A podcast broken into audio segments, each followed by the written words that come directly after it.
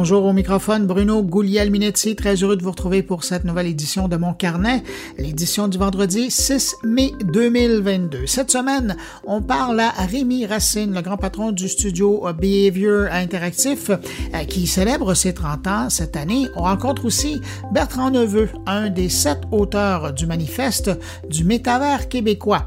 Également au programme, mes collègues, il y a Thierry Weber qui nous parle de Netflix et des votations suisses. Stéphane Ricoul s'intéresse aux technologies qui pourraient apporter des réponses aux problèmes de la pénurie de main-d'œuvre. Et Jean-François Poulain, de son côté, s'entretient avec son invité, Mario Genet. On parle UX et écran immersif. Alors voilà pour le contenu de cette édition de Mon Carnet. Je prends un instant pour saluer cinq auditeurs de Mon Carnet. Salutations toutes particulières à Luc Courchaine, Afifa Ayari, Audrey Tremblay, Mélanie Charon et Serge Belmar. Merci à vous cinq pour votre écoute et puis merci à vous que je n'ai pas nommé. Merci d'être là cette semaine et surtout merci de m'accueillir entre vos deux oreilles. À tous, je vous souhaite une bonne écoute.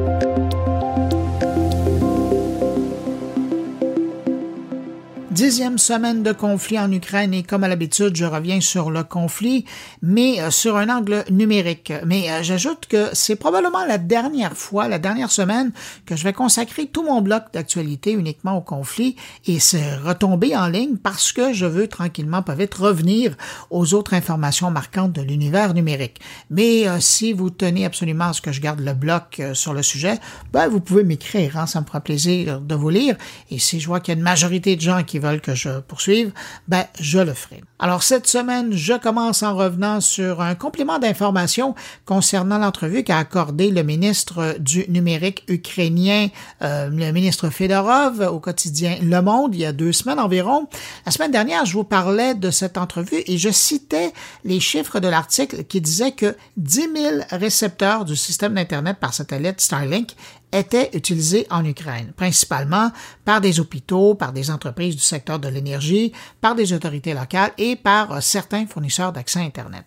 Eh ben, cette semaine, le même ministre a publié sur Twitter d'autres chiffres sur l'utilisation de Starlink. Et selon sa dernière publication sur le sujet, on parle plutôt de 150 000 utilisateurs actifs par jour du service Starlink sur le territoire ukrainien. Petite nuance importante à apporter. Les géants du web sont aussi affectés par le conflit en Ukraine. Cette semaine, par exemple, on a appris que l'an dernier, Google avait retiré plus de 3 milliards de publicités sur son réseau parce qu'elles étaient non conformes à ses règles et euh, Google aurait aussi suspendu plus de 5,6 millions de comptes d'annonceurs l'année passée. Des chiffres énormes que je voulais partager avec vous et là, j'arrive à l'impact de la guerre sur Google. Jusqu'à présent, Google aurait bloqué la diffusion de plus de 8 millions de publicités en rapport avec la guerre en Ukraine, des publicités qui contrevenaient à ces règles, et Google aurait en même temps supprimé des publicités qui apparaissaient dans une soixantaine de médias financés par l'État russe. Imaginez le manque à gagner et tout ça depuis le 25 février seulement. Et c'est la même chose du côté de chez Meta, euh, où il y a aussi des répercussions du conflit depuis le début de la guerre, Facebook et Instagram étant barrés, étant bloqués par Moscou. Donc c'est autant de revenus publicitaires qui ne sont plus accessibles des coffres russes. Nouvelle arme dans l'arsenal numérique de la guerre, le routage de l'Internet. J'avais jamais vu ça dans un conflit jusqu'à maintenant et je vous explique. Cette semaine, dans le sud de l'Ukraine, les forces russes qui ont pris le contrôle d'une ville ont interrompu l'accès Internet sur le territoire pour remettre en service l'accès Internet quelques heures plus tard quelques heures qui ont permis aux Russes de changer le parcours des flux Internet qui vont et qui partent de la ville de Kherson, euh, qui compte environ 280 000 habitants. Après le rebranchement, l'Internet de la ville n'était plus branché sur le réseau qui dessert l'Ukraine, mais était plutôt rerouté vers un gros fournisseur de services russe. Ce qui permet à la Russie maintenant de filtrer l'information qui circule sur le réseau là-bas, d'appliquer la censure et donc de contrôler l'information qui se rend jusqu'aux citoyens. En 2014, après la prise de la Crimée par les Russes, les Russes avaient fait la même chose dans la région. Mais là, de le faire aussi rapidement, c'est assez nouveau et j'ai l'impression que c'est une nouvelle page qui vient de s'écrire dans le livre de la cyberguerre.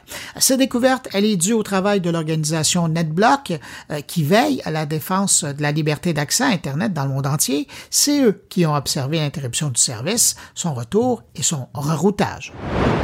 Parlant d'Internet et de la Russie, on peut se demander si le pays ne va pas bientôt fermer son accès à Internet pour conserver uniquement son réseau national RUNET. Maintenant que bon nombre des services de l'extérieur sont bloqués, que des entrepreneurs locaux proposent des alternatives aux Russes, ben, le scénario semble commencer à s'activer. Il faut rappeler qu'en 2019, la Russie avait fait un test d'isoler son réseau Internet du reste du monde et, selon la version officielle, tout avait fonctionné parfaitement. Est-ce que c'est vrai? Alors, personne ne le sait vraiment, à part les gens qui ont fait le test, mais euh, ceux-là, ben, euh, ils n'ont probablement pas le droit de dire quoi que ce soit sur le sujet. Aujourd'hui, il resterait 12 points de liaison environ entre l'Internet international et la Russie, et là, il reste à voir ce que les Russes décideront de faire dans les mois à venir. On a découvert cette semaine, grâce à une étude commandée par le gouvernement britannique, de nouvelles façons de nouvelles tactiques d'une usine à trolls de Saint-Pétersbourg, un centre de production qui participe à la vaste campagne de désinformation du Kremlin en marge de la guerre en Ukraine. On apprend que les trolls pro-Kremlin travaillent fort pour répandre des mensonges sur les réseaux sociaux et euh, cibler les opposants, mais aussi les critiques de Moscou.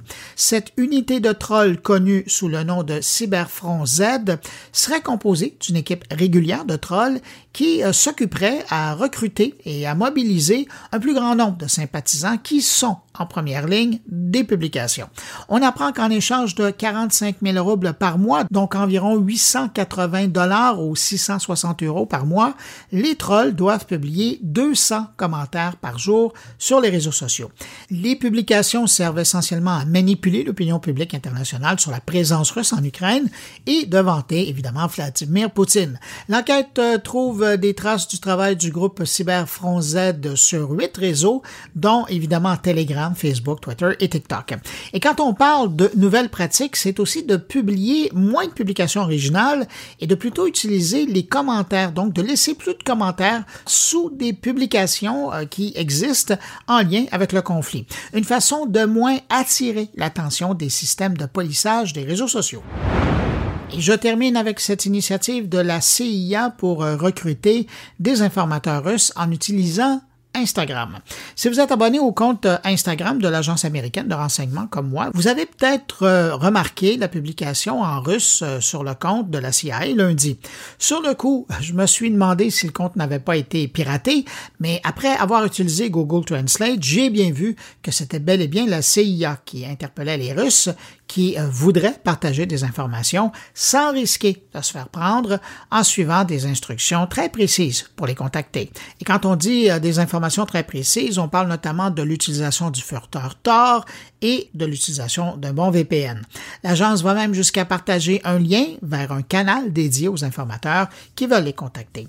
La CIA dit que depuis le début du conflit en Ukraine, de plus en plus de Russes mécontents ou inquiets tenteraient d'entrer en contact avec eux. Toujours selon la CIA, l'utilisation de ces mêmes euh, procédures euh, sur le territoire russe peut également servir à accéder à des informations crédibles non censurées par l'administration du Kremlin. Alors voilà qui fait le tour de mon survol de l'information en direct du front numérique du conflit ukrainien il y a un groupe de sept personnes, des Québécois, qui travaillent de près dans le domaine du métavers, qui voudraient bien voir ce secteur prendre du galon au Québec. Et pour attirer l'attention sur le sujet, ils ont publié le manifeste du métavers québécois. Et maintenant, ils demandent aux gens qui partagent leur intérêt envers le métavers de signer ce manifeste. Pour en savoir un peu plus sur leur démarche, sur le manifeste en tant que tel, je vous propose de rencontrer Bertrand Neveu. Il est un des auteurs du document. Bonjour Bertrand Neveu. Bonjour Bruno. Bertrand, je vous présentais, vous êtes un des sept auteurs du manifeste du métavers québécois. Pourquoi vous sentez qu'il y a un besoin? Là? Pourquoi c'est important d'en parler maintenant?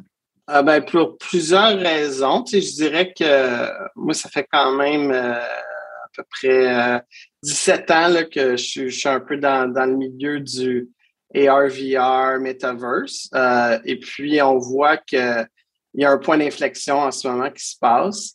Euh, si on regarde juste les Oculus Quest, qui pour moi est vraiment euh, euh, le modèle un peu console, facile à utiliser, pas cher, ben, tu sais, sont, sont rendus environ 10 millions d'unités. J'ai ma belle-mère qui l'utilise facilement pour jouer à Myst. Donc, je vois vraiment que là, c'est comme monsieur, madame, tout le monde peut, peut, s'intéresser, c'est accessible. Et puis, ben, c'est pas pour rien que Facebook a, renommé son nom à Meta Platform. Eux, c'est leur, leur vision à long terme de faire une transition vers une plateforme mobile 2.0 bon, ou même 1.0 euh, avec, avec leur, browser vers le 3.0, qui est le métavers. Et puis, il y a tellement, moi, j'ai eu le privilège de travailler chez Apple dans la Silicon Valley pendant trois ans. J'ai vu le nombre d'investissements qui se fait, c'est ahurissant vraiment. Et puis, euh, si on ne veut pas se faire vraiment dicter les règles par les, les, les GAFAM, ben, il faut, pendant que c'est encore accessible en ce moment, les investissements qu'on fait aujourd'hui vont être tellement plus payants que si dans deux, trois ans, on se réveille puis là, on dit OK, il faut, il faut se rattraper. Euh, Parce que là, je vous arrête. Tout ce que vous m'avez dit jusqu'à maintenant, c'est, puis vous avez raison, c'est vraiment, c'est un moment, on est à un moment charnière du métavers. Mais pourquoi un métavers québécois aujourd'hui? Pourquoi c'est important d'en parler aujourd'hui? Mais parce qu'on a, on a une culture différente, on a des valeurs différentes, et puis il faut fédérer les gens autour d'un projet commun où, en ce moment, on l'a vu durant la pandémie, les gens vont sur Amazon, les gens, tu sais, ils sont très dépendants des technologies américaines et puis ça va juste s'accélérer dans le futur. Et puis, il faut que les acteurs d'ici euh, décident de collaborer pour créer un, écosystème et un, métavers qui nous ressemble, où les gens, ils vont pas juste jouer, ils vont aussi magasiner ils vont aussi, l'éducation, c'est un, gros sujet. les gens ont, lu Grégory Charles, c'est revenu sur la place publique, tout ça. D'apprendre à travers un médium comme le ça, ça décuple les possibilités. Ils ont montré que l'attention est six fois plus élevée que par d'autres médiums. Donc, c'est vraiment une opportunité unique, puis c'est maintenant qu'il faut agir. Donc, c'est pour ça qu'on le pousse en ce moment. Euh, récemment, je faisais une entrevue avec quelqu'un du Fonds des médias qui euh, regarde, qui, fait de la, prospective. Et euh, avec cette personne-là, je mentionnais que je posais la question pourquoi on ne devrait pas avoir un métavers canadien? justement pour s'assurer que les créateurs canadiens puissent à quelque part aussi faire respecter leur création. Parce qu'on le sait, sur Internet, on le vit depuis longtemps. Vous créez quelque chose, du moment que c'est hébergé sur un endroit qui est, ailleurs qu'au Canada, ben, vos droits euh, courez après parce que ça va être difficile de les faire respecter. S'il y avait un, un métavers canadien, ce serait déjà moins complexe. Et là, je vous vois arriver avec votre réflexion. Si on a un métavers québécois, ben là, on peut s'assurer qu'au moins que les lois québécoises et canadiennes pourraient s'appliquer dans ce contexte-là. Mais si on va plus loin, est-ce que vous avez l'impression que, sachant que, puis ça fait longtemps que vous êtes dans le domaine du numérique au Québec, euh, est-ce que la façon de faire québécoise, la culture québécoise, l'approche par rapport à la création numérique fait que le métavers québécois pourrait être différent, pour avoir quelque chose de différent par rapport à vous parliez là, de, Facebook qui investit énormément. C'est probablement le seul métavers que la plupart des gens euh, connaissent jusqu'à maintenant pour ceux qui, qui sont mis un casque sur la tête. Est-ce que vous, vous pensez que le métavers québécois pourrait être différent?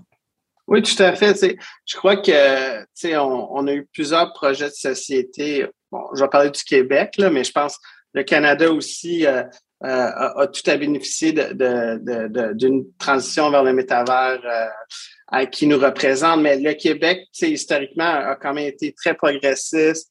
Euh, la qualité de vie est, est, souvent une des priorités les plus importantes. Il y a eu les garderies à 5, 7 dollars, ainsi de suite. Donc, donc euh, je, crois que ces valeurs-là euh, sont, sont européennes aussi. Tu sais, on est quand même, je faisais un, un, un, topo sur le métavers à, à, la semaine numérique il y a quelques semaines. Puis souvent, je le voyais en Californie, le Québec et Montréal, c'est vu un peu comme une transition vers l'Europe. L'Europe en Amérique. C'est l'Europe en Amérique, exact. Puis moi, moi ça, ça m'allume, ça, ces valeurs-là, euh, où, euh, tu sais, oui, euh, euh, l'Amérique, c'est beaucoup la productivité avant tout. L'Europe, c'est la joie de vivre, la qualité de vie. Puis nous, on est un peu entre les deux, puis on essaie de balancer tout ça. Puis je pense que ces valeurs-là, c'est des valeurs qui peuvent qui être euh, utilisées par plein, plein de gens. Donc, moi, je, moi, je vois l'opportunité de commençons avec notre petit écosystème, trouver les règles qui fonctionnent, puis allons à l'exportation. Moi, je pense que c'est ça la force de Silicon Valley, c'est qu'ils ont la masse critique pour tester la technologie, puis après ça, ils l'exportent, puis c'est là que toute la valeur est créée. Donc, euh, c'est un peu ça euh, mon, euh, mon idée en de ça, c'est commençons ici au Québec, fédérons les gens, trouvons un peu la recette la recette qui fonctionne, puis après ça, allons à, l'international avec, en commençant par le Canada, bien sûr. à l'intérieur du manifeste, vous mentionnez le souhait de voir en 2022 un sommet du métavers québécois. À quoi servirait ce sommet et qui vous voyez participer? Une très bonne question. Euh, j'ai été agréablement surpris euh, de l'engouement euh, du milieu. C'est nous, on a commencé un petit peu avec des, acteurs initiés, si on veut, dans, le milieu, tout ça. On a fait le lac à on est arrivé avec des idées qu'on pense qui, allaient résonner avec les gens. Et puis, euh, bon, j'en ai parlé un petit peu à la semaine numérique. après ça, j'ai, je l'ai mis sur euh, change.org parce que pour, la facilité euh, d'accessibilité et tout. Puis les gens, ils l'ont beaucoup partagé, de, premièrement. Donc ça, j'étais super, super satisfait de, ça. Et puis, il y a, il y a plein d'acteurs qui, qui m'ont contacté, dont vous, et puis qui ont dit, ben nous, le sommet, on, on y croit, puis on aimerait ça soit, écoute, il y a 10 jobs à, à, Shawinigan. On dit, moi, je suis prêt à le faire chez nous. Il y a la SAT, moi, je suis prêt à le faire chez nous. Euh, il y a le CEIM. Donc, tu sais, moi, je dis, euh, wow, c'est super. pourquoi pas faire un, sommet multi, euh, multi-ville en même temps avec la technologie, ça serait possible pour, pour rendre ça encore plus accessible. Donc, donc c'est un, un, peu ça. Puis, c'est qui les acteurs? Ben, c'est des gens qui, euh, qui veulent s'impliquer. Dans le fond, nous, on ne veut pas discriminer. Euh, donc, moi, je commençais plus par euh, faire quelque chose de plus large. Genre, vous êtes un simple citoyen, vous trouvez ça une super bonne idée, vous donnez votre appui, mais j'aimerais ça créer peut-être un, petit... J'aime bien Discord, là, fait peut-être créer un petit Discord, puis dire aux gens, si vous voulez vous impliquer activement, venez sur le Discord, puis on, va organiser ça ensemble, le sommet. Est-ce que ça devrait déboucher? Parce qu'à un moment donné, dans votre document, vous parlez d'un plan stratégique pour le Québec. Est-ce que vous allez jusqu'à vouloir que, une fois que le sommet aura lieu, on mette en branle un, plan stratégique du Québec? Oui, tout à fait. Ben, c'est pas. Euh, il y a d'autres provinces, il y a, en Europe, euh, en Corée du Sud, ils mettent déjà en place des, stratégies. Donc, c'est sûr que euh, nous, on va être le plus inclusif possible. C'était vraiment ça qui était important pour nous. C'est ça, on a commencé par un, petit groupe restreint, mais on veut que ça soit inclusif. Donc, on veut pas, euh, on veut pas être dans notre petite bulle puis, puis penser qu'on a, qu'on a la vérité. Donc, c'est sûr qu'on veut faire le sommet, avoir le plus de, de chocs d'idées possible. Puis après ça, mettre ça en action à travers un plan ou peu importe. Puis il faut que ça soit comme toutes les, ce soit autant le secteur privé que la recherche, que le gouvernement qui embarque. Parce que euh, si on regarde les stratégies, même les stratégies de jeux vidéo, ça, ça a été euh, Bernard Landry qui a, pris la balle au bon puis qui a, décidé. Donc, il, faut que ça vienne de, de, tous les acteurs qui peuvent amener quelque chose d'intéressant à la table. Dans le manifeste, on parle d'un délégué général du métavers. Vous le voyez où? Est-ce que ça ressemble à l'innovateur en chef du Québec ou est-ce que c'est euh, quelqu'un qui serait euh, le porte-parole de l'industrie ou des gens qui croient au métavers au Québec? Euh, qu'est-ce que ça serait? Bien, je pense que ça, c'est une très bonne question. Puis ça reste un peu à définir justement avec les acteurs. Donc, tu sais, on n'est pas là vraiment pour, pour imposer notre, notre, façon de faire. Après ça, c'est ça, comme vous dites, ça, ça, ça peut être comme le euh, en chef. l'innovateur en, chef. Bon, donc euh, euh, ça, ça, peut être sous cette forme-là, mais ça peut être plus même un représentant à, à, à, l'étranger pour, pour, pour, partager les valeurs puis, puis collaborer. Tu sais, la beauté d'un métavers, nous, on le croit puis on, le met dans le manifeste, c'est que ça soit ouvert. Donc, idéalement, on veut pas que, on veut que notre métavers soit ouvert, mais on voudrait aussi que les autres métavers soient ouverts. Puis, puis moi, je crois vraiment, tu sais, je suis un grand fervent de la, diversité. Là. Je pense que la diversité, c'est une, une, une, ressource incroyable. Donc, le plus que de gens collaborent de différents pays aussi, je pense que ça va, ça va juste enrichir la, vie de tout le monde. D'ailleurs, à un moment donné, dans le manifeste, vous parlez de, presque utiliser l'investissement Québec international pour devenir un levier pour le métavers québécois. Tout à fait. Le but, c'est pas de réinventer la roue. Le, but, c'est de. Il y, a, la SEDEC, il y a le fonds, euh, le FMC. Il y a tellement de belles institutions euh, au Québec, au Canada, qu'on on peut, utiliser pour un peu fédérer, fédérer tout le monde dans, puis tirer, tirer dans la même direction. Puis euh, le, sommet, ça va un peu nous dire dans quelle direction on tire. On, on, peut faire ça de différentes façons. Euh, puis c'est pas parce qu'on a moins de ressources qu'on peut pas les utiliser de façon plus efficace. Donc c'est juste il faut il faut arriver à place que ça soit un petit peu euh, excusez l'expression free for all, tout le monde fait des choses chacun de leur côté. Mais non, arrivons comme trouvons des champions, euh, épaules, les épauler, puis puis les années, puis créer du maillage entre les différents acteurs, on croit que c'est ça qui est, la clé du succès. Et d'autant plus que je regardais dans la liste des signataires, et, je vous inclus là-dedans, il y a pas mal de monde qui, pas des signataires, pardon, des auteurs du manifeste, il y a pas mal de monde qui œuvrent déjà dans le métavers, qui ont déjà une expertise intéressante. Je pense à, des gens de Félix et Paul, euh, des gens de Unreal, euh, des gens d'Arcadia, euh, de Behavior. C'est autant de, gens qui s'intéressent, qui, faisaient partie de l'équipe de rédaction du départ. Écoutez, entre-temps, là, euh, il y a une pétition, vous le disiez, euh, qui est sur change.org. Quelqu'un qui est intéressé, bon, par la chose, peut se rendre là, peut vous appuyer concrètement en signant la pétition. Mais par la suite, si on veut suivre, en attendant que le sommet du métavers soit annoncé, là, si on veut suivre votre mission, comment on peut vous suivre? Ben, c'est ça. Nous, on, voulait rendre ça le plus facile euh, possible. On a, créé metaquebec.org. Donc, en ce moment, ça redirige vers la pétition euh, de, change.org. Donc, première chose, signez-le. Nous, on va faire toutes nos communications par, par, ça.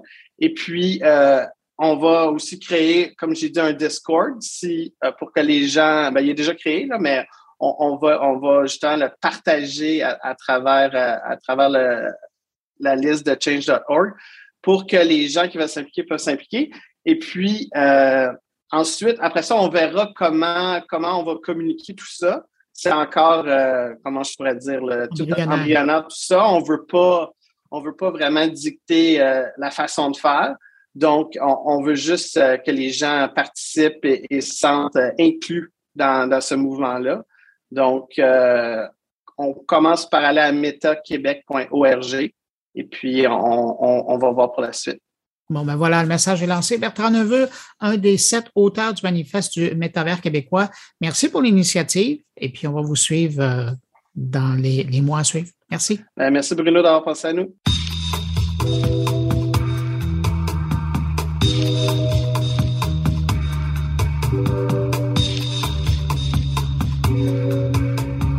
En septembre prochain, Behavior Interactive aura 30 ans mais euh, ça ne les empêche pas de commencer dès maintenant à célébrer en ouvrant un nouveau studio à Toronto. Behavior Interactive, c'est le studio derrière plus de 150 titres, dont les plus récents, euh, je pourrais mentionner Game of Thrones, Beyond the Wall, ou encore euh, Rainbow Six Extraction ou Far Cry 5 qu'ils ont produit avec Ubisoft. Ou, évidemment, le grand succès de Behavior, Dead by Daylight. D'ailleurs, ce jeu cette année a atteint plus de 50 millions de joueurs toutes plateformes confondues. Alors, je me suis dit que c'était un bon moment pour inviter son cofondateur et actuel PDG. Bonjour, Rémi Racine. Bonjour. Rémi, euh, c'était quoi l'idée en 1992 de se lancer dans le jeu vidéo? Parce que c'était pas vraiment très populaire à l'époque. Bon, l'idée, euh, l'idée c'était pas. D'abord, c'est quelqu'un qui m'a approché et qui voulait faire qui voulait faire des jeux. C'est pas, c'est pas mon idée à la base. Euh, puis moi, j'étais dans en immobilier, gérais des édifices commerciaux à ce moment-là, à mon compte. Ça allait relativement bien, mais j'étais pas vraiment excité. Puis j'étais un entrepreneur. Il faut savoir que j'étais un entrepreneur à la base. Là. Puis j'étais pas vraiment excité par ça. Puis euh, euh, c'était très, une business qui est très, très local. L'immobilier, en tout cas dans mon cas à moi à ce moment-là, c'était au Québec. Puis j'étais un gamer. Puis c'est comme ça que ça a commencé. C'est genre, on va aller faire ça. Puis rapidement, deux ans après, ma, business de, consultation en, immobilier est, parti. puis j'étais à plein temps dans les jeux vidéo. Fait que ça vous a pris deux ans pour voir le potentiel qu'il y avait là-dedans? Non, ça a, pas, ça a pris moins de temps que ça, mais mais euh, j'avais les deux en parallèle les, euh, les deux premières années. Mais deux ans après, vous étiez convaincu? Oh, mais tu sais, le, temps que tu. Euh, au début, financièrement, je pouvais pas laisser ma, ma, ma business d'immobilier. C'était ça, ça l'enjeu. Là. fait que j'ai gardé les deux en parallèle pendant à peu près deux ans. 30 ans en septembre prochain pour Behavior, j'ai l'impression que commencer à faire, euh, à être un des plus vieux studios euh, sur la planète qui s'intéresse aux jeux. Là. C'est pas seulement au Canada. Euh, on en a vu dans les dernières années, il y en a plein là, qui sont arrivés. la moyenne, quand, quand on parle des vieux, ils ont 15-20 ans. Mais là, 30 ans derrière la cravate, là, ça commence à faire du temps. Oui, mon, mon, partenaire chinois NetEase, il a commencé en 2000 ou en 99. Il est plus jeune que moi. Là. Lui, il a 25. il me semble qu'il avait 20. Il faudrait vérifier, là, mais il me semble qu'il a 25 ans, 26 ans. Oui, 30 ans, là, on est dans les plus vieux. Mais tu sais, Electronic Arts, Activision, c'est des compagnies plus vieilles que nous autres. Là. Euh, euh, euh, Take-Two, son ancêtre qui est GT Interactive, ça, ça a commencé à début des années 90. Ubisoft était là avant nous autres aussi. Ils ont commencé, les autres, ça fait plus que 30 ans. Ah, il y avait les frères Guimau à l'époque, là, mais ça. ça je pense que ça s'appelait. Quand on est arrivé à Montréal en 97, il s'appelait Ubisoft, mais ça faisait. Euh, C'était récent. Ça faisait, quasiment 10 ans qu'ils ne faisaient pas vraiment de production de jeux, par exemple. Ils ont commencé vraiment à faire de la production de jeux à peu près dans les années où on commençait à Montréal. Ils venaient de commencer à faire de la production de jeux. Ils étaient surtout distributeurs, eux autres, en Europe. Rémi, je ne me trompe pas, là, on fait un petit peu dans la nostalgie. Là. Le premier jeu qui avait été signé par votre studio, c'était quelque chose comme Jersey Devil ou quelque chose qui ressemble à ça. Vous vous souvenez-vous? Ça, c'était en 98. Ouais, vous souvenez-vous de, de, de, ça? Ben, très bien. Ça ne peut pas être plus tard dans mon esprit. Est-ce que ça avait été périlleux comme aventure? Oui, ça avait été périlleux. Là. Écoute, ça, euh, ça, avait, bien, ça avait bien fini parce que on a, nos, nos, revenus ont dépassé les coûts. C'est l'objectif. Là. Euh, ça avait été super bien. Mais euh, oui, ça a été périlleux de, de, de, sortir le jeu en temps, euh, avec le moins de bugs possible. Puis ça, ça, on n'était pas. Sony nous avait super bien appuyé. C'était notre distributeur, notre, éditeur. Il avait été formidable, mais il était habitué de travailler. Les autres aussi commençaient. la PlayStation 1, ça a commencé à sortir en 95. Ça qui, ils commençaient les euh, écoute, chez Sony, je pense qu'il reste, de, mémoire, je pense qu'il reste une personne de ces années-là à San Francisco. Mais, c'est ça, et c'est pour ça que je dis, quand on parle d'un, c'est le cas, je fais pas de jeu de mots, là, mais quand on parle d'un joueur dans l'industrie euh, qui, qui, a 30 ans, c'est, énorme, c'est, les tout début des consoles. C'est énorme. Non, non, c'est énorme. Je, je, le sais que c'est énorme, c'est, énorme. mais puis, mais c'est drôle parce qu'il y a des gens, des fois, qui m'appellent. J'ai parlé à quelqu'un vendredi passé, ça faisait peut-être 10 ans que je n'avais pas vu. Là, puis là, il m'a envoyé un message sur LinkedIn. Je peux pas croire, j'ai pas changé d'adresse email depuis, euh, écoute, en tout cas, de, mémoire d'homme, là, ça fait longtemps. Là. Mais, euh, puis là, il, me parle de ce qu'il fait, puis il avait pas. Il, savait qu'on était beaucoup plus gros qu'on était, mais il savait pas comment gros on était. mais. Euh, mais lui, était là dans les. Moi, j'ai rencontré cette personne-là. C'est un ancien exécutif de Warner, fin des années 90, début des années 2000. Il était au BizDev. Puis il a fait d'autres choses après. Là, il, a, a, son propre studio. Mais il y a encore des gens de ces années-là. Ils sont. L'industrie a tellement grandi que tout le monde est encore là. Parce que les gens ne sont pas si vieux que ça. J'ai 58, là, je suis dans les plus vieux, tu sais. Fait que les gens sont encore là, mais l'industrie a fait x20. Fait que ça, ils sont éparpillés partout. Quand vous regardez ça, Rémi, euh, puis je sais qu'on pourrait en parler pendant. Vous pourriez donner un cours à l'université là-dessus, mais qu'est-ce qui a énormément changé depuis 30 ans? Oh, le, fondamental, c'est la distribution.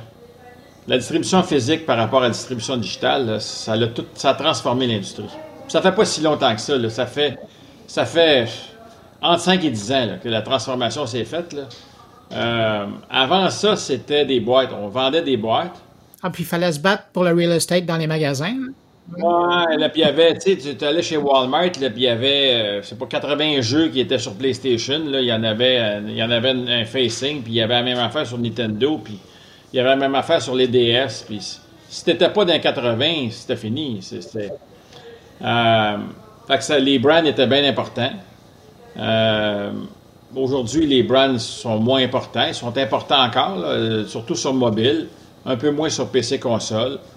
Euh, ça, ça, ça, ça, ça, c'est une grosse transformation. Avant celle-là, les jeux gratuits, euh, à partir de 2008, 2009, 2010, là, ça a commencé le phénomène des jeux gratuits. Ça aussi, c'est un gros changement. Mais ça, c'est le modèle d'affaires. Ça, le modèle d'affaires, il a toujours pas mal évolué. Fait que ça, moi, j'ai vu plusieurs modèles d'affaires. Au début, euh, c'était, les éditeurs, euh, ils faisaient vraiment pas de forecast. C'était comment ça coûte faire un jeu, puis après ça, c'était dans les années 90. Rendu dans les années 2000, il y avait, là, le phénomène de forecast a commencé. Je peux en vendre 400 000 de ça, je vais te donner 4 euh, millions. Je fais des chiffres, là, mais... Puis là, ben, c'est, là, il a commencé, il, y a, eu de la rigueur. On va faire des forecasts, puis on va. Euh, là, les, les, forecasts allaient plus loin. C'est que c'est Walmart qui disait Je vais t'en acheter tant. Fait que ça allait euh, Walmart, Best Buy et compagnie. Là, euh, là aujourd'hui, c'est plus ça. Les forecasts, c'est, c'est, c'est, une, autre, une autre science. fait que ça les modèles d'affaires ont beaucoup changé. Les éditeurs ont, les éditeurs avaient une grosse infrastructure de, distribution, là, les Ubisoft de ce monde, là, puis les Tech2, les Activision, là, il y avait du monde partout sur la planète. Tout ça, c'est, il reste très peu d'éditeurs physiques. Les distributeurs physiques, il en reste très peu. Euh, tout le monde passe à travers les mêmes canaux. Dans le fond, il y, en a deux en Europe, il y en a deux en Amérique du Nord, puis tout le monde passe par ceux-là, euh, ça a beaucoup changé. Une chose qui a changé beaucoup chez vous, ça a été l'importance qu'a pris euh, vos propres jeux, vos titres à vous. Tu sais, je pense au, gros succès que vous avez, là, Dead by Daylight. Je pense que c'est le plus beau symbole de l'importance que ça a pris puis de la qualité que vous avez mis dans, la production euh, de titres qui vous appartiennent. Euh, c'est ça aussi. Tu sais, au début, vous avez toujours travaillé pour, pour les autres, mais à un moment donné, vous avez décidé de créer pour vous. Là. Mais c'est là, les gens réalisent pas qu'on on s'est essayé souvent. Euh, Qu'est-ce qui marchait pas? Ben, peut-être qu'on mettait pas assez d'argent, peut-être que euh, peut-être qu'on était pas assez équipé euh, à ce moment-là. mais écoute, on a essayé plusieurs fois. Il y en a eu des essais de, Jersey Devil aller à Scaler, puis à, à Wet à Naughty Bear. Tout ça, c'est des essais qui. Bon, c'est tous des essais qui ont pris 2-3 ans chaque. Bon, Naughty Bear, on en a fait deux, là, puis on n'a pas perdu d'argent. Les, les, les, les, Puis Jersey Devil non plus, on a fait un profit. Mais on n'a pas réussi à en faire un deuxième, Jersey Devil. Sony n'en voulait pas. Il avait décidé qu'il y, non, mais il avait décidé qu'il y en avait un autre performer qui était. Euh, il était fait par, euh, il était fait par Naughty Dog. Euh, le premier jeu de Naughty Dog, là. En tout cas, c'est un gros, c'est un grand jeu. Là. Euh, fait qu'ils ont décidé que c'était celui-là qui était leur, euh, leur, leur, symbole, et, là on a un autre. Euh, ça me revient pas, c'est, un gros jeu. Fait, fait qu'on s'est essayé, mais tu sais, comme Wet, c'était vraiment un essai. Là, on n'a pas assez proche. On a vendu 1,1 million. Ça avait été quand même bon, mais pas assez. Il fallait en vendre 2 millions pour avoir un avoir un IP. La même chose pour Naughty Bear. Là, sur Naughty Bear, on a fait un peu de profit, mais c'était pas assez. Mais Naughty Bear, c'est vraiment l'ancêtre de, Dead by Daylight. Parce que là, on jouait dans le. Euh, si on avait pu en, 2010-2011, on aurait fait un jeu multijoueur avec, euh, avec Naughty Bear. Parce que là, il y avait encore du AI, et puis là, évidemment, c'était pas sophistiqué, là, puis c'était pas, on n'avait pas des grosses productions, puis. La grosse évolution de, Dead by Daylight, c'est que là, on, c'était quatre joueurs, quatre joueurs contre un vrai joueur, quatre, humains contre un autre, puis on joue à cachette. C'est ça le, principe du jeu. Puis euh, euh, tout le monde connaît ça. Euh, fait qu'il y en a un qui court après quatre autres. Puis c'est c'est comme à cachette quand tu te fais découvrir, quand tu es la personne cachée, tu te fais découvrir par celui qui court après, qui, qui te cherche. Tu restes bête. Tu cries, tu Je l'ai jamais aussi bien entendu décrire. Merci. Euh, Rémi, Behavior, c'est euh, c'est dans le jeu, mais euh, plus récemment, vous avez commencé aussi à vous intéresser à, des solutions d'affaires. Je pense que ce, serait quoi le terme? La ludification du monde des affaires. Euh, comment vous voyez ça? Bien, en fait, on, ce qu'on fait, c'est que euh, on prend les, le, le know-how, les technologies de jeu, pour on les applique à des, euh, à des problèmes d'affaires. Euh, il y, a, il, y a, des belles, il, y a y a des belles technologies dans le jeu qui peuvent être appliquées dans le domaine des affaires. puis on commence à, en avoir avec certains partenaires. Là, euh, ça, ça coupe les coûts pour les, pour les, entreprises. Euh, écoute, dans le fond, on, on, utilise la, la, simulation en temps réel avec, euh, avec des engins comme Unity puis, Unreal. On travaille avec les deux. Euh, on travaille beaucoup avec Unity parce qu'on les a comme clients. On fait des projets où Unity nous embauche, mais il y a un client derrière, derrière Unity. Puis dans le, sur Unreal, on, est en direct avec, avec, certains clients. Mais on utilise la technologie d'Unreal, puis on essaie de, On aide nos clients à utiliser ces technologies-là dans, dans, leur environnement d'affaires. Euh, puis dans ça, il y, a de la, toujours de la simulation. Euh, où il y, a, du rendering rapide. Ce qu'elle fait, c'est qu'on est capable de, faire ça en temps réel, puis ben ça, aide les entreprises. C'est une, c'est euh, business qui a énormément de croissance. Ce segment-là a énormément de croissance, mais c'est très petit par rapport au jeu. Euh, nous autres, c'est notre plus petite unité d'affaires, mais elle peut croître à 40-50% par année euh, sans, parce que le marché grandit vite. Ben, c'est la différence entre le B2B puis le B2C. Mais je vais vous amener ailleurs. Euh, ça fait des années qu'on voit apparaître dans les pages financières euh, comme étant, là, ça dépend des années, là, vous gagnez ou meilleur endroit pour travailler ou euh, meilleure gestion. Dans, dans ces deux qualificatifs-là, Bruno, on, gagne les deux. Je sais pas pourquoi tu dis ça. Là. oui, ben c'est ça que j'allais vous dire. Mais entre les deux, lequel vous tient le, plus à cœur? Moi, je pense que gagner le meilleur environnement d'affaires nous fait gagner les, entreprises les mieux gérées. Fait étant donné qu'on crée un environnement d'affaires extraordinaire pour l'équipe, pour le, monde, c'est ça qui nous fait gagner les entreprises les mieux gérées. et non l'inverse. Euh, c'est très important de gagner euh, les entreprises où, c'est le, plus plaisant de travailler, le plus fun à travailler que de gagner les entreprises les mieux gérées parce que je pense que un va. Euh, tu es obligé de faire le premier avant de faire le deuxième. Fait que pour moi, gagner les entreprises les mieux gérées, ça, c'est. Le fondamental de ça, c'est, de créer un environnement où tout le monde a, du fun à travailler. Mais quand on est euh, le grand gagnant de ce titre-là et qu'on passe à travers deux ans de pandémie où tout le monde, euh, où ça éclate, là, on se retrouve tout le monde euh, en télétravail. Euh, on dit toujours que chez vous, ce, qui était, ce qui est probablement encore le cas, là, mais, justement, c'est l'atmosphère de travail, c'est la philosophie, c'est le côté humain. Il y a beaucoup de respect chez vous. Euh, comment ça se vit? Comment, on arrive à adapter ça au, monde qu'on a vécu et dans lequel on vit encore?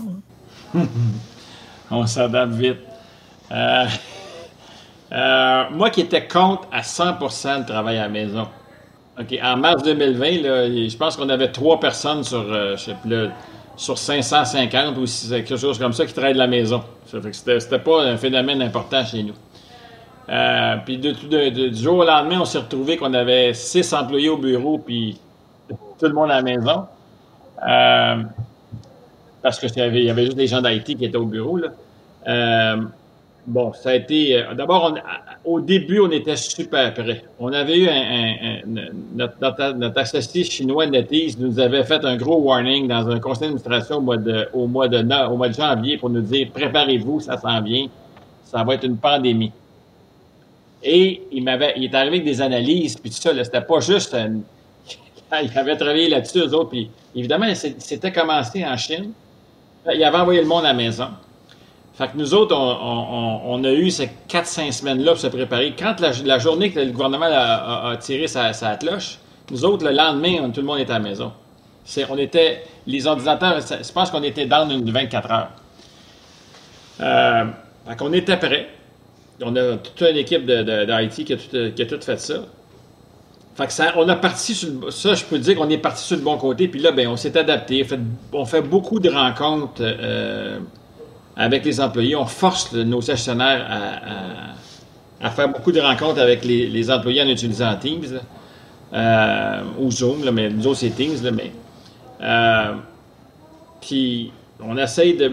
Il y, a, des gestionnaires même qui font des, rencontres, ils n'ont aucun sujet, ils font juste dire écoute, on va prendre 15 minutes euh, à tous les semaines pour euh, juste se parler.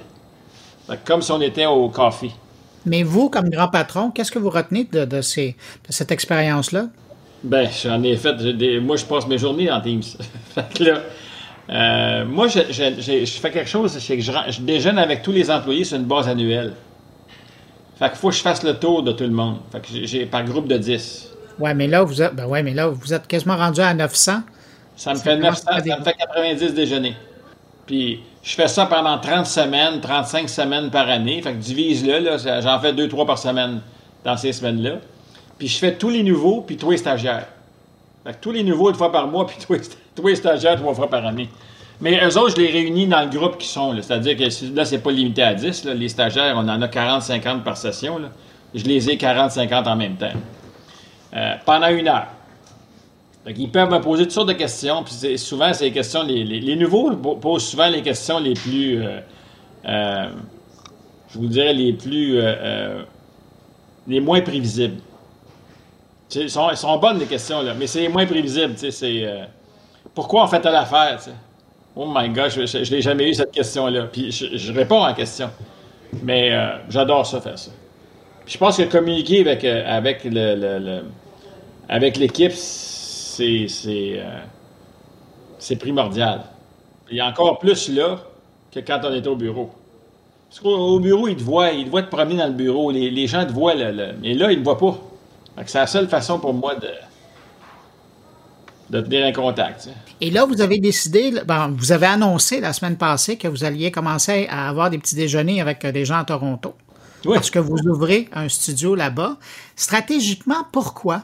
Mais d'abord, on a 50 personnes en Ontario depuis le début de la pandémie. Fait que là, ça, ça, la prémisse de base, c'est qu'à un moment donné, on a réalisé qu'on était rendu à presque 50, on était 40 quelque chose quand on a décidé d'ouvrir à Toronto, parce que tu sais, tu prends une décision six mois d'avance, faut que tu, trouves un, on est allé voir des bureaux, je pense, à, l'automne. À un moment donné, on a pris la décision à l'automne. Puis, écoute, c'est. C'est vraiment le fait que d'avoir 40 quelques employés qui nous a dit, ben là, à un moment donné, ça va arrêter la pandémie. Et puis il y en a des gens qui vont vouloir travailler au bureau. Non, non, mais il y en a des gens qui vont choisir ça. Fait que si le ratio au Québec, c'est euh, à Montréal, c'est 60% des employés qui vont venir tous les semaines au bureau. Là. mon espérance, c'est que ça va monter à 80, mais en ce moment, nos sondages internes, c'est 60. Là, je me dis, bon, ben là, ça veut dire qu'en Ontario, là, je n'ai 50, il y en a 30 qui vont devoir travailler au bureau. Wow, si on n'a pas de bureau, là, il y en a là-dedans qu'on va perdre. Fait on regardait d'abord, ils sont pas tous dans, le Grand Toronto. Ça, c'est. Ça, c'est. Fait que là, j'en ai 40 sur 50 qui demeurent dans le Grand Toronto, mais j'en ai 10 qui sont dans dehors de la. Autres, ils vont, être loin. Mais pour les, euh, gens, j'en ai 10 qui sont proches, proches, proches. On a choisi un bureau dans le centre de Toronto, euh, dans le quartier où il y a, tout le monde des, euh, des, compagnies de jeux vidéo, puis la, pub, puis tout ça sont dans ce quartier-là. Mais, finalement, il y en a 10 qui peuvent y aller à pied. Parce qu'ils restent là, c'est les, gens-là. là euh, puis il y en a qui vont y aller, il y en a qui me l'ont dit des breakfasts. Moi, j'ai assez hâte. Écoute, il y en a un qui m'a dit, moi, je vois le bureau. Il y a une fille qui m'a dit ça, une fille au marketing. Elle m'a dit, moi, je vois le bureau de, mon appartement. Je, peux même, je vais tourner la caméra, c'est le building qui est juste là. mais eux, elle, elle, va y aller. Fait la raison pour laquelle on ouvre en Ontario, c'est que c'est pour ça. La deuxième chose, c'est que monter à 100, 200 personnes en Ontario, pas si difficile que ça. Fait que faut, un moment donné, on a besoin de beaucoup de ressources. Montréal, on va, on va continuer à embaucher comme, comme des fois à Montréal, mais euh, on va en embaucher à Toronto. Puis il y a des gens qui il y a des gens qui veulent plus venir. Un des affaires, c'est qu'on est. On, il y a beaucoup de gens qui ont déménagé de l'Ontario qui venaient travailler chez nous. Là, ils ne veulent pas déménager. Fait que la façon de les embaucher, c'est de les embaucher en Ontario. Et l'ADN du euh, studio de Toronto, est-ce qu'il va être particulier? Non, ça va être. Ils vont travailler sur. Euh, euh, on ne fera pas de projet de Toronto à court terme. ils, sont comme les 50 actuels, c'est-à-dire qu'ils travaillent sur, tous les, projets de l'entreprise, puis, euh, ils vont. Euh, c'est pas, pas dans nos plans de, faire une équipe à Toronto dédiée sur un projet. Pas pour l'instant. Euh, Rémi, est-ce qu'on se donne rendez-vous pour l'entrevue du 50e? Non. Euh, non. J'ai 58. Fait que là, euh, ça, c'est dans 20 ans. Jeune homme encore. Oui, mais c'est dans 20 ans, je vais avoir 78. Écoute, si je suis encore actionnaire de billets vieux, ça va être bien le fun, mais je ne serai pas le CEO, ça c'est sûr. Ben, je peux, on peut faire une entrevue dans 20 ans, mais on va parler de, du passé. Mais entre-temps, là, vous allez rester là quand même un petit moment? Oui. Oh, oui, je vais. Je vais euh, euh, là, moi, je, travaille toujours 5 ans avant. Fait que là, j'ai un plan de 5 ans. Donc, les 5 prochaines années, vous êtes là? C'est ça que je dis à mon nouvel actionnaire. Euh, c'est ça que je dis à mes, à mes conseillers en stratégie. on est en train de, refaire le, le, plan de 3 ans. C'est ça que je dis à mon équipe. Ils sont obligés de travailler encore avec moi pendant cinq ans. Je pense pas qu'il y a grand monde qui se plaint. Rémi Racine, président, producteur exécutif et cofondateur de Behavior Interactif, merci beaucoup d'avoir pris le temps de répondre à mes questions. Puis bon 30e anniversaire. Merci. Salut. Merci.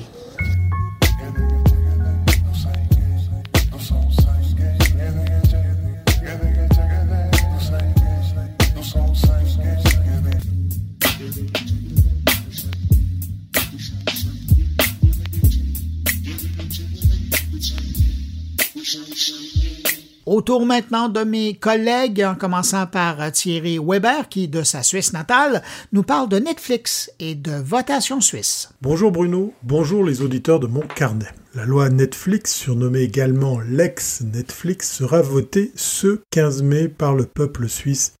Et le moins que l'on puisse dire, c'est que le suspense est bien palpable.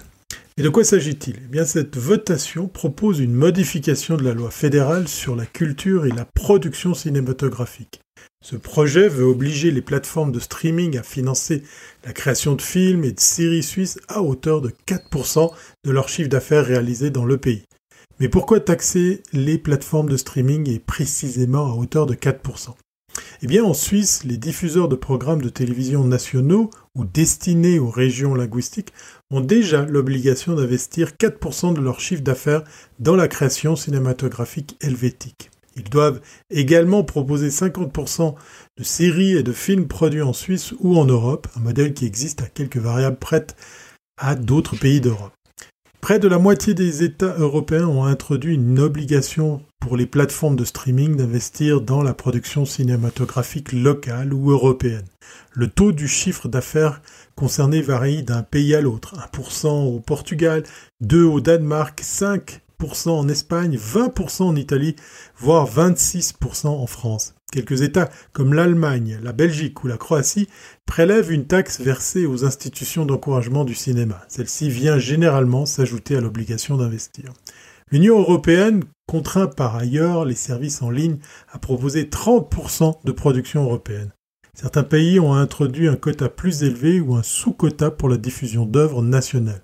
De plus, les plateformes de streaming actives dans l'Union européenne sont obligées de mettre en valeur les séries et films européens.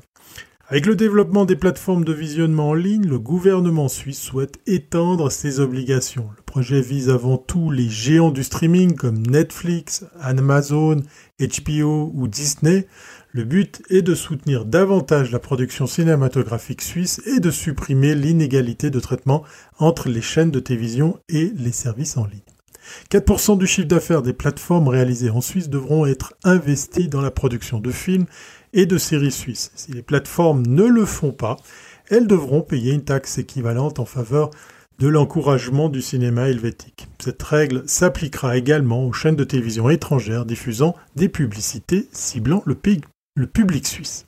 Ces nouvelles obligations devraient permettre de verser chaque année 18 millions de francs supplémentaires à la, création cinématographique locale d'après les estimations de la Confédération helvétique. Cet argent est destiné aux films, documentaires ou séries réalisés par des entreprises suisses indépendantes ainsi qu'aux coproductions internationales avec une participation suisse. À deux semaines des votations fédérales du 15 mai prochain, l'issue du vote sur la loi sur le cinéma reste incertaine selon le deuxième sondage de la SSR. C'est principalement les régions de Suisse allemande qui risquent de faire basculer la tendance au oui initiée par les Suisses romands, ou voire viser un 50-50, même peut-être envisager un non catégorique. Ce sont les joies de la démocratie et la faculté de mon pays, planté en plein milieu de l'Europe, de ne pas faire comme tous ces pays voisins. Allez, rendez-vous est pris pour voir si une partie des abonnements de ces plateformes pourra aider la production suisse. à faire à suivre. Allez, portez-vous bien et à très bientôt si c'est pas avant.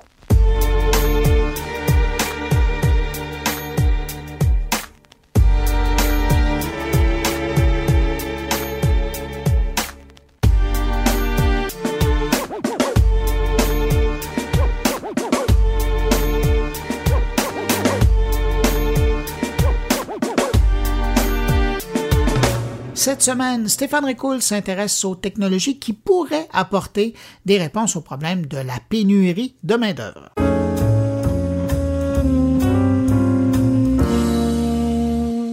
La pénurie de main-d'œuvre est un phénomène qui va persister bien au-delà de la pandémie. Cependant, si la situation semble préoccupante, elle offre néanmoins une opportunité pour les entreprises d'accroître leur productivité et d'attirer des travailleurs dans le long terme en se tournant notamment vers les technologies innovantes. Au Canada, la pénurie de main-d'œuvre n'est pas un phénomène provoqué par la pandémie, mais plutôt amplifié par cette dernière, déstabilisant ainsi une situation qui était déjà précaire. Pour en être convaincu, si jamais vous en aviez besoin, selon une étude conduite par la BDC en 2021, 55% des employeurs ont eu des difficultés à embaucher du personnel qualifié et je suis persuadé que vous vous retrouvez dans cette statistique. Dans un article publié le 30 mars dernier sur le site web de Radio-Canada, Gérald Fillon écrivait que non seulement le vieillissement de la population est bien engagé, mais le Québec est l'endroit le plus frappé par ce phénomène parmi les provinces les plus populeuses au pays. Il y a urgence d'agir selon lui. L'effet structurel du vieillissement sur le marché du travail, sur la compétitivité de l'économie, la pénurie de main-d'œuvre et la capacité à croître n'est pas à sous-estimer. Et il ajoute que pour atténuer les répercussions, toutes les solutions doivent être explorées et possiblement utilisées. Pour atténuer les effets du vieillissement de la population, il faut miser sur une amélioration de la productivité et ça, ça passe par l'automatisation des investissements qui sont importants de la part des entreprises. Donc si plusieurs éléments structurels expliquent la pénurie que connaît le marché du travail aujourd'hui au Canada, on retrouve également des éléments contextuels liés à la pandémie comme le fait que Très peu de candidats appliquent sur des postes ouverts, et ceux qui le font et qui ne possèdent pas les compétences générales ou techniques recherchées, toujours selon la BDC. En outre, la fermeture des frontières au début de la pandémie, les rigidités institutionnelles comme la reconnaissance lente et partielle surtout des compétences ont considérablement réduit le nombre de nouveaux immigrants permanents et de résidents temporaires, particulièrement au Québec, selon la revue Gestion HEC de Montréal.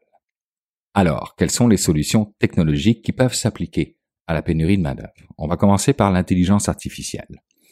Les technologies qui permettent l'IA, telles que la capacité de stockage et de traitement de données, progressent rapidement et deviennent de plus en plus abordables. Le moment semble donc venu pour les organisations de tirer parti de l'IA, en particulier de celle dite faible. Une IA conçue pour effectuer des tâches spécifiques et répétitives. En entreprise, cela peut se traduire dans la robotisation des chaînes de production ou encore l'automatisation des tâches répétitives, libérant ainsi les travailleurs pour des tâches à plus grande valeur ajoutée.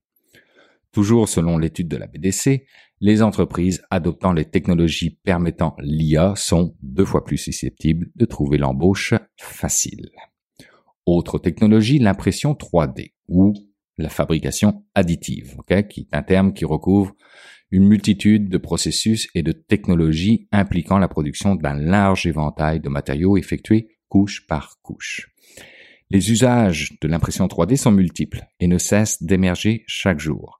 C'est une technologie qui pénètre de plus en plus largement et profondément dans les secteurs de l'industrie, de la fabrication, de la consommation, ou encore dans les secteurs comme celui de la santé avec l'impression d'organes ou d'équipements médicaux, celui de l'aérospatial avec l'impression de parties ou de composantes, ou encore le secteur de la construction dans lequel plusieurs entreprises ont déjà commencé à utiliser l'impression 3D pour construire une panoplie d'infrastructures comme des ponts piétonniers ou encore des logements et des espaces commerciaux. Bien que cette technologie doive encore surmonter de nombreux obstacles avant d'être largement adoptée, les entreprises de construction traditionnelles prennent conscience de ces avantages potentiels, notamment lorsqu'il s'agit de remédier à la pénurie de main-d'œuvre, puisqu'elle réduit considérablement le besoin de travailleurs. Petit exemple, celui de Bouygues, qui est une entreprise française qui, en partenariat avec l'Université de Nantes, a imprimé une première maison en 3D. Cette dernière mesure à peu près 1000 pieds carrés et elle a été réalisée en trois jours seulement à l'aide d'un bras robotisé polyarticulé. Cette manière de procéder a démontré de nombreux avantages, comme la possibilité de créer des formes libres, la rapidité dans l'exécution, l'augmentation de l'efficacité de la main-d'œuvre, la réduction des coûts de production et la possibilité de construire des bâtiments plus durables, entre autres. Et sur le Sunday, la mise en œuvre de la fabrication additive modifie également l'environnement de travail en réduisant le nombre d'accidents et les risques pour la sécurité en raison de l'automatisation des processus. Autre technologie qu'il faut regarder pour adresser la pénurie de main-d'œuvre, la réalité virtuelle. Son utilisation en entreprise est de plus en plus commune. Elle sert à rendre les processus de recrutement, par exemple, ou d'intégration ou de formation non seulement plus sûr et efficace, mais aussi plus amusant, améliorant ainsi l'expérience et l'engagement des employés et employeurs. Selon Forbes, la réalité virtuelle s'invite désormais dans les milieux de travail. Elle permet aux recrues de faire l'expérience virtuelle de ce que pourrait être leur vie au travail à travers des simulations de journées de travail et de visites virtuelles des bureaux. En les engageant de manière stimulante et amusante, les entreprises peuvent attirer et retenir des candidats plus qualifiés et hautement désirables.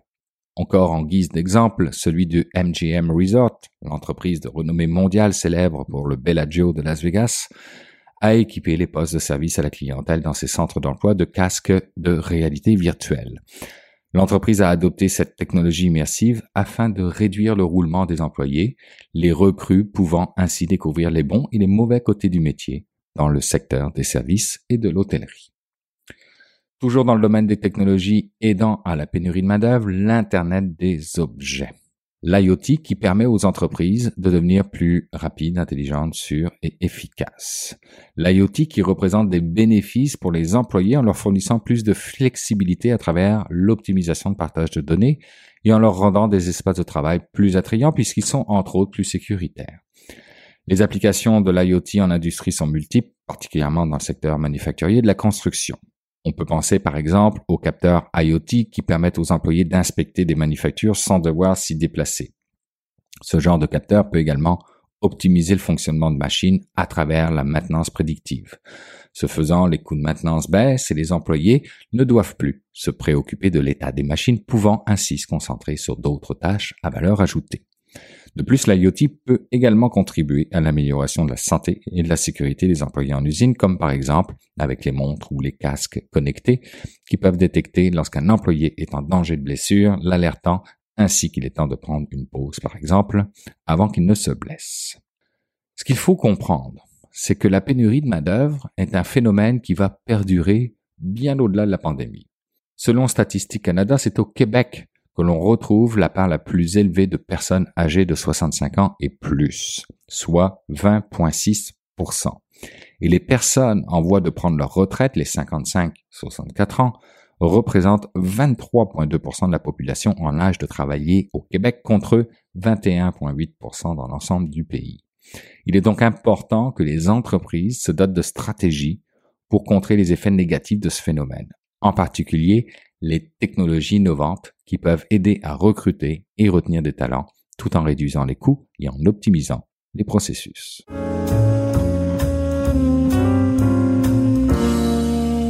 C'est maintenant le temps d'aller rejoindre mon ami Jean-François Poulain pour parler UX. Bonjour Jean-François. Bonjour Bruno. Jean-François, cette semaine, tu nous parles euh, d'expérience utilisateur, de casque VR et de UX. Ça m'intriguait. Euh, j'ai effectivement eu une invitation pour venir aller à Expo Entrepreneur cette semaine, faire une entrevue avec euh, Mario Genet, qui est le cofondateur de i3D. C'était très intéressant parce que j'ai pu constater effectivement une expérience assez impressionnante. J'étais face à un écran. Quand tu zoomes vraiment à l'intérieur de ce produit-là, donc c'est vraiment une, façon de, de, visionner, par exemple, de la géomatique, hein, des plans, euh, genre d'une rue, puis tu peux voir le, les, les, canalisations, mais tu le vois vraiment en 3D, puis c'est vraiment un phénomène un peu Star Wars de l'eau projection qu'on veut avoir depuis si longtemps. Ça sort de l'écran. Ça sort, tu as vraiment une impression, si tu te situes devant l'écran, euh, qui mesure là où ton regard regarde parce qu'il y a une caméra qui regarde ton visage. Tu as vraiment l'impression d'être dedans. Et ce qui est le gros avantage de, ce, de, c'est qui est le gros avantage de cet écran-là, c'est qu'il y a une qualité millimétrique. Il n'y a pas de brouillage quand tu le fais sortir devant toi. Tu as vraiment l'impression de pouvoir aller toucher des, petits, euh, des petites vis, des petits boulons. Donc, pour un concepteur euh, euh, en design industriel ou un ingénieur, c'est vraiment, vraiment pratique. Là, j'avoue que j'ai été impressionné par le produit. Mais donc, eux ont décidé d'aller directement avec l'écran et non pas avec un casque. Puis c'est un choix, c'est un choix sciemment fait parce que le casque, effectivement, il n'y a pas de logiciel de, conception de, de, de, design industriel, genre AutoCAD, où eux, ils nous parlaient de celui de Dassault, la compagnie là, qui font des, avions, des avions militaires et autres. Euh, et pas encore d'adaptation dans le casque, dans la réalité virtuelle, dans le métavers. Tu sais comment j'aime le métavers, mais il n'y en a pas encore qui sont conçus pour ça. Donc, ça permet d'être beaucoup plus en contact avec ton environnement, prendre des notes papier, retourner dans AutoCAD en mode normal, refaire sortir la pièce en 3D pour pouvoir la visualiser. Puis ce qui, veut, ce qui nous dit aussi dans l'entrevue, euh, M. Jeunesse, c'est que ça permet aussi un échange plus facilement dans la conceptualisation, dans la phase de conceptualisation entre différentes personnes dans le processus de, de conceptualisation, justement. Donc, c'est, ça amène quelque chose d'autre. Puis, euh, on va l'entendre dans l'entrevue aussi, il y a des visées d'aller dans d'autres domaines. Puis, euh, il, y a, il y a un très, très beau potentiel. C'est intéressant. Puis c'est une des expressions, je pense, de, du 3D ou d'une visuelle, d'une forme de visualisation qu'on peut avoir qui est bien intéressante. Intéressant comme rencontre. Ben, on va l'écouter à l'instant. Et puis, ben, Jean-François, je te remercie pour euh, cette entrevue-là. Puis on se retrouve la semaine prochaine. Merci, Bruno. À la semaine prochaine. Euh, notre compagnie s'appelle i3D. Donc, euh, et notre produit, c'est un moniteur qui permet de voir en trois dimensions sans lunettes. OK. Donc, pourquoi on voudrait de nos jours avoir ça, un moniteur qui voit sans lunettes? Parce que là, on est dans le monde, tout le monde parle du métavers, euh, ça prend des casques Oculus Rift, tout le kit. Mais vous, vous arrivez avec quelque chose que j'ai essayé tout à l'heure, qui est intéressant, qui est vraiment passionnant même. On se met devant un écran et on a l'impression vraiment que le, produit ou la, la, chose en 3D qu'on va avoir dessinée, elle sort devant nous. Qu'est-ce que... Pourquoi on va là plutôt qu'aller vers le casque? Déjà, pour sa simplicité euh, d'utilisation, hein, tu t'installes mm. devant ton écran, comme tu le fais aujourd'hui euh, devant ton écran qui est probablement dans ton bureau. Donc, c'est la première chose, c'est naturel. Donc, euh, dans la vie, on voit en 3D sans effort et nous, c'est l'expérience qu'on veut procurer aux gens. Après ça, ce qui, ce qui nous distingue aussi, c'est la résolution qu'on offre en 3D. Ah oui, ça, c'est utile pour les gens qui ont à prendre des décisions. Hein, qu'on soit un concepteur, ou encore qu'on doit, qu'on doit on, on a évalué euh, la maturité des arbres pour dire si telle portion peut euh, être coupée ou pas. Donc, euh, la qualité, le fait que ce soit naturel, ça aide à prendre des meilleures décisions. Et c'est ça qui est un des objectifs de notre produit. OK. Puis parce que puis, vous visez donc une clientèle qui est, on en a parlé un petit peu avant, puis je m'en suis aperçu dans le démo que vous faites, on voit vraiment une pièce de machinerie. Donc vous visez le monde industriel ou, des gens qui font des pièces de, commerciales. Euh, c'est du solide. C'est vraiment ça s'adresse à des ingénieurs. Oui, ben en fait, notre, euh, les marchés qu'on va adresser sont, sont divers et variés, mais les premiers marché qu'on a décidé, si tu veux, de, développer en premier. Bon, c'est la géomatique. Et là, c'est la partie ingénierie, mais plus la partie industrielle, comme tu as vu, la conception des pièces. Euh, pourquoi on a décidé d'aller vers ça? C'est le temps que ça prend pour euh, générer ces contenus-là. C'est une question de temps. On aurait pu tout de suite décider d'aller vers les jeux vidéo mais, ou le divertissement, mais les jeux vidéo, le divertissement, ça prend deux, trois ans à créer ce type de contenu-là. Donc, nous, on voulait déjà avoir des premiers clients, tester le produit, l'améliorer, commencer à générer des revenus. Et après ça, il y aura d'autres types d'applications, comme l'imagerie médicale. Donc, euh, ah, oui, évidemment, l'imagerie médicale pour, le, pour la formation, j'imagine. Pas seulement pour la formation. On est en discussion là, avec un cardiologue. Lui, son premier besoin, c'est la planification des chirurgies. Donc, euh, ils ont déjà des données qui viennent, je euh, je sais pas moi, d'une échographie. Un CAT scan. oui, exactement, un CAT scan. Donc là, ils ont besoin de, planifier avant de faire l'opération. C'est quoi la meilleure méthodologie euh, à utiliser? Si c'est des valves à remplacer, c'est quoi le type de valve en fonction de la morphologie de la personne, etc. Et, là, c'est pas un modèle théorique. Là. Il peut littéralement importer ou exporter ce qui a été scanné. Là. OK. C'est ça. Donc, il, va à l'avance. Exact. Donc, il planifie de façon à pouvoir, euh, entre guillemets, faire une opération qui va être plus rapide et plus sécuritaire. Et encore là, c'est l'avantage, c'est que c'est un écran versus un casque 3D. Casque 3D, bon, c'est pas tout le monde qui est nécessairement habilité, euh, qui n'a pas des nausées à un moment donné aussi qui se développent. Voilà, là- là, avec un, un truc comme ça, lui, il peut prendre ses notes papier en face de l'écran, puis il est bien. Là. Exact. Puis puis ça, c'est juste la première phase de la planification des chirurgies. La, la deuxième phase, pour eux, ben, ça serait éventuellement de faire les diagnostics. Hein, Puis bon, chaque, chaque, en fait, il y a beaucoup, c'est très normé le monde médical, donc Ouais. il y a des certifications à aller chercher pour chacune des étapes. Mais bon, il y a la planification euh, des chirurgies qui est importante pour Je eux. comprends. Après ça, c'est établir un diagnostic. Euh, il y a la formation que tu as mentionnée, euh, à la fois des étudiants et des collègues, parce qu'ils ont des formations Ouais, tout ouais. au cours de leur, de leur vie professionnelle. Et ce qu'on discute aussi avec lui, c'est de faire de la capture en temps réel et dans le champ opératoire à ce moment-là, pouvoir les aider à voir. euh, Littéralement, voir en temps réel, là. Ouais, ouais, ouais. Et là, on ne parle pas d'une opération à cœur ouvert où on voit le cœur, on parle euh, en- de type lapéroscopie, où là, à ce moment-là, on, ça, en fait, voir en 3D, ça les aiderait à positionner euh, à la fois la valve Ben oui. remplace, etc., de façon à minimiser le temps d'opération.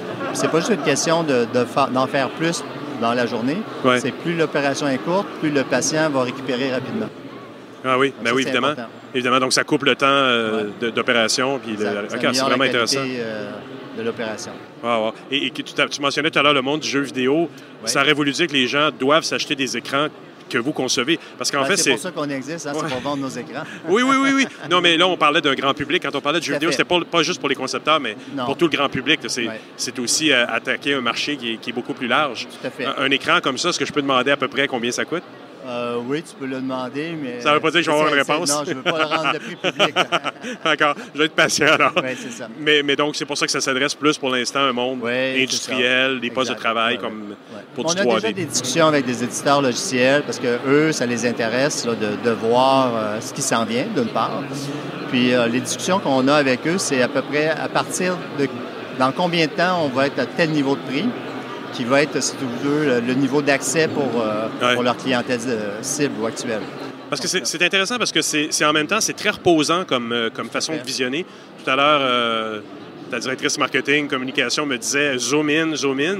Elle disait que des fois, il y a des gens qui avaient un petit malaise. Pas, pas du tout. En fait, je l'ai beaucoup agrandi. J'avais vraiment l'impression que j'allais pouvoir toucher au vis sans avoir un effet de flou, sans avoir de- de- d'imprécision. J'avais vraiment l'impression de pouvoir toucher et c'était très, très proche de mon visage. Ouais. Ça, c'est, vraiment un effet impressionnant. Il y a, il y a- il y a eu beaucoup de R&D derrière ou, ça, ou ça- Ah, c'est, un amalgame de technologies qui existait déjà ou c'est vraiment Non, purement en fait, software? C'est notre, propre, euh, c'est notre propre technologie. En fait, nous, on a conçu un écran. Bon, c'est certain qu'on réutilise des, des composants qui existent sur le marché, Euh, mais de plus en plus, on les développe nous-mêmes parce qu'on a atteint la limite euh, de la qualité qu'on pouvait obtenir avec ce qui existait. Donc là, on- Puis le reste, c'est software, dans le fond?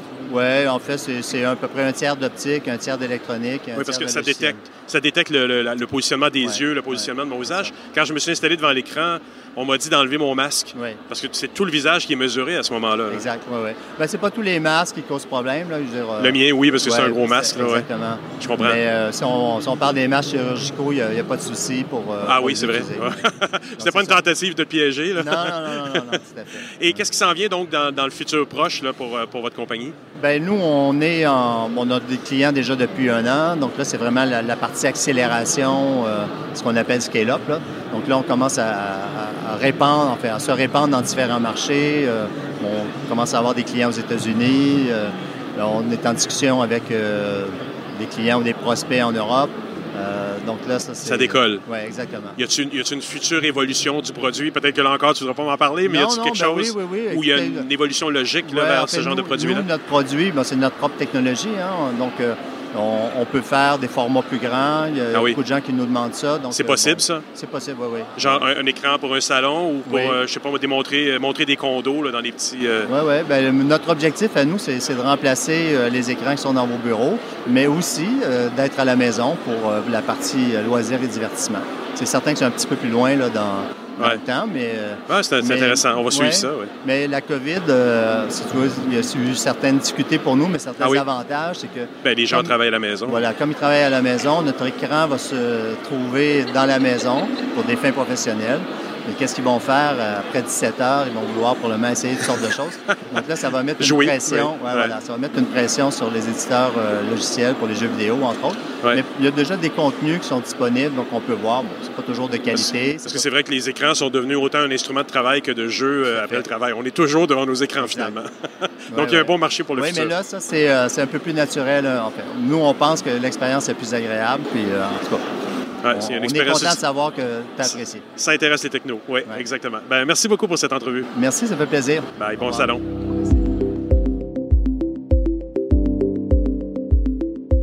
Ben voilà, c'est ainsi que se termine cette édition de Mon Carnet. Merci à nos invités. Merci à Thierry Weber, Stéphane Ricoul et Jean-François Poulain d'avoir été présents dans cette édition. Quant à vous, qui m'écoutez encore entre vos deux oreilles, merci d'avoir été là jusqu'à la fin, c'est très apprécié. On se retrouve la semaine prochaine pour une nouvelle édition de Mon Carnet. Entre-temps, je vous dis au revoir, mais surtout, portez-vous bien.